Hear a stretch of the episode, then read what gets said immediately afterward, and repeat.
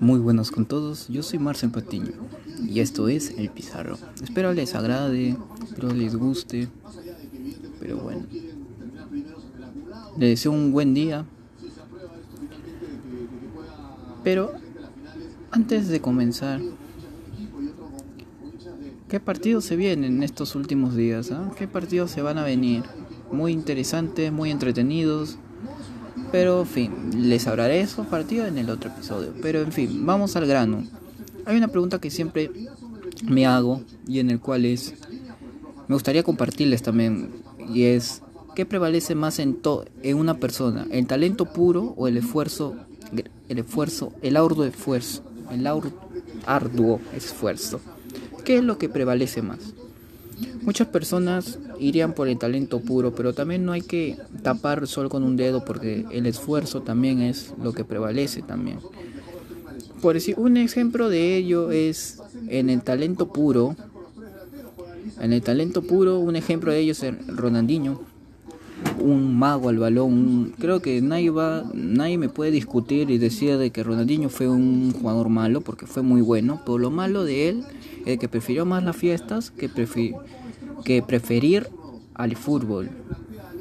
Y creo de que bueno, pues tuvo ese talento, ese talento puro, ese talento nato. Pero, en fin, pudo ser el mejor jugador del mundo, lo fue, pero él pudo llegar a más, superar a cualquier persona si él lo quiso. Pero, en fin, creo de que cada uno toma sus propias decisiones. Lo mejor para, esa, para las personas toman sus mejores decisiones, ¿no? Pero bueno, creo de que, en fin, pues en el talento, en el esfuerzo nato, uno que se ha esforzado, pero no tenía tanto talento, pero se esforzó hasta el final. Uno de unos ejemplos se podría decir Marcelo Salas, Paolo Guerrero, que se podría, uno internacional que te podría decir que se esforzó, se esforzó hasta el final, Andriy Chenchenko, el gran jugador, el gran capitán de Ucrania. O sea, tenía ese talento, tenía se esforzó mucho y logró muchas cosas. Pero tal vez no tenía ese regate, ese tal, tal, tal que te podría tener Ronaldinho, o te lo podría tener esa época también Kaká, o te lo podría tener en esa época, te lo podría tener el gran Messi, o sea, Lionel Messi, o sea, hasta ahora lo sigue teniendo, pero ya pues una época joven de Messi era tremendo, ¿no? Pero en fin, creo de que ¿qué es lo que más prevalece? Muchas personas han Muchas personas dicen de que el arte del talento puro es destroza al esfuerzo. Se podría ser así bien, pero creo de que eso es como que chocan mucho esos dos bandos porque si tú me lo dices, tú me preguntas a mí, yo siento que el esfuerzo puede superar al talento. Porque si tú tienes ese talento, tú ya no necesitas esforzarte mucho. Y si te esfuerzas, llegas a masa. Pero hay personas que no se esfuerzan. Solamente luchas, o sea, haces tu esto, tu, haces tu juego, pero no te esfuerzas por mejorar ese juego.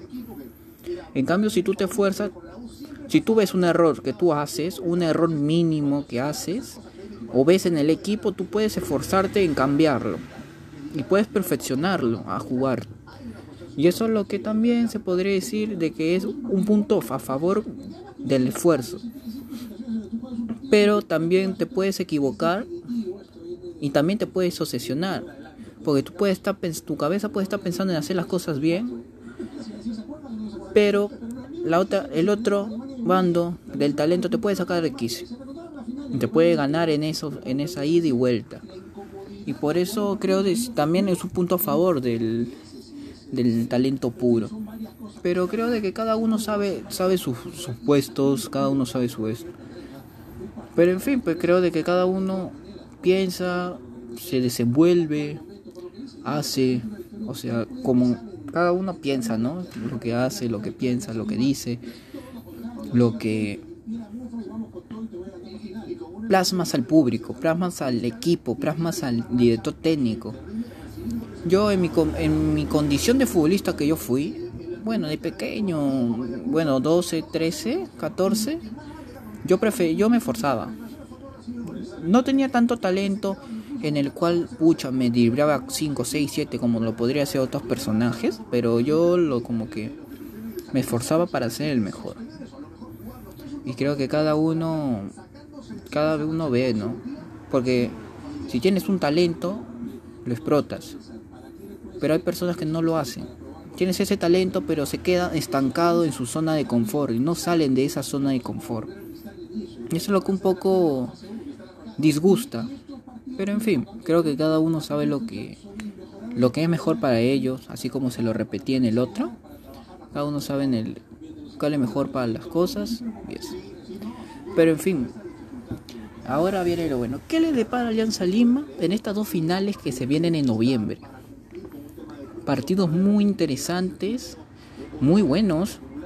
Y ahora se enfrentan a las tres y media. Falta poco. Faltan una hora, técnicamente 50, 50 minutos. Creo que faltan, aproximados si no me equivoco. Pero, en fin, Alianza se viene con una buena racha y Cristal también viene, se está poniendo en una buena racha.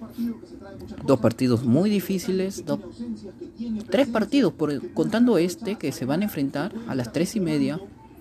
Son tres partidos muy difíciles, una final adelantada se podría decir, así como en su vez fue el Manchester City contra Chelsea previo a la final de la Champions League, que lo ganó el Chelsea 2-1, lo creo que lo ganó, y en la final se lo ganó el Chelsea 1-0. Este partido va a ser bien difícil. Alianza viene con una baja, de suspensión de Bayón. En el partido contra Manucci, acumulación de tarjeta. Y bueno, pues Alianza necesita, si quiere seguir en forma, necesita sacarle tres, tres o un empate al Cristal, que es muy difícil porque Cristal está jugando creo de local o Alianza, no sé. Pero en sí, muy aparte de ello, Cristal tiene jugadores de selección. Alianza solamente lo tiene a Farfán y lo tiene a Mora, que recién ha ingresado. Y veo la alineación de Cristal y digo, no. Bueno, se puede haber cositas. Igualito Alianza, puede haber cositas. Es un partido de ida y vuelta. Si yo apostara, iría iría por el el menos menos 5.5 va a ser cerrado va a ser 1 a 0 mínimo si Alianza lo gana va a ganar 1 a 0 o tal vez 2 1 pero lo van a ganar. Yo siento, yo creo de que Alianza va a ser un buen partido. Yo siento de corazón. Y es un partido muy, muy, de las dos partes muy bueno. Pero bueno, ya se, esperemos que sea un buen partido y, y en sí, y más, se están cuidando también. También se están cuidando porque en estos partidos que viene, viene el otro partido Alianza, se enfrenta a Cienciano en la última y Cristal se enfrenta, si no me equivoco, a Melgar. No, a Melgar no. Ay, ¿Contra quién se.? Ya, Cristal se enfrenta a otro equipo. Y la cuestión de que. Es muy. Ahí muy bueno, ¿no? Un, ah, se están cuidando para las finales de noviembre. Que van a ser muy buenas esas finales. Van a ser muy. De cara. De cara a. Final. Y acá también hay algo importante. Porque acá se define quién cierra en su cancha los partidos de la final. Porque si Alianza gana, si Alianza gana, gana en el acumulado. Pero si gana Cristal, se queda con el acumulado. O, en sí le faltaría un partido a Cristal, por, a Cristal porque Alianza le lleva cuatro puntos. En sí, creo. Cuatro puntos creo que le lleva en el acumulado. Un punto le lleva, o no sé, no me acuerdo. La cuestión de que acá se define. Si Alianza quiere ganar este partido, necesita sí o sí, necesita sacarle un punto o una victoria a Cristal para que cierre en su cancha. Pero igual van a jugar en el, en el Estadio Nacional, van a jugar los dos partidos.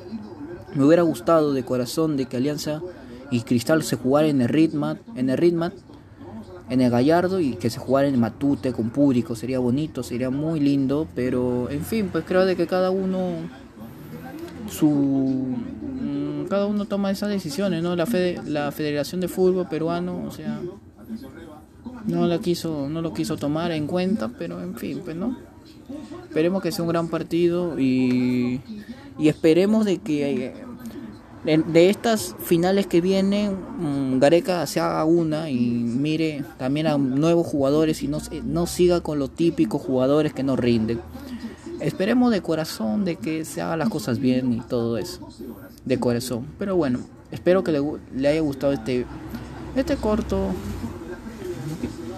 video, pero espero que les haya gustado de corazón. Muchas gracias y que tengan un buen día.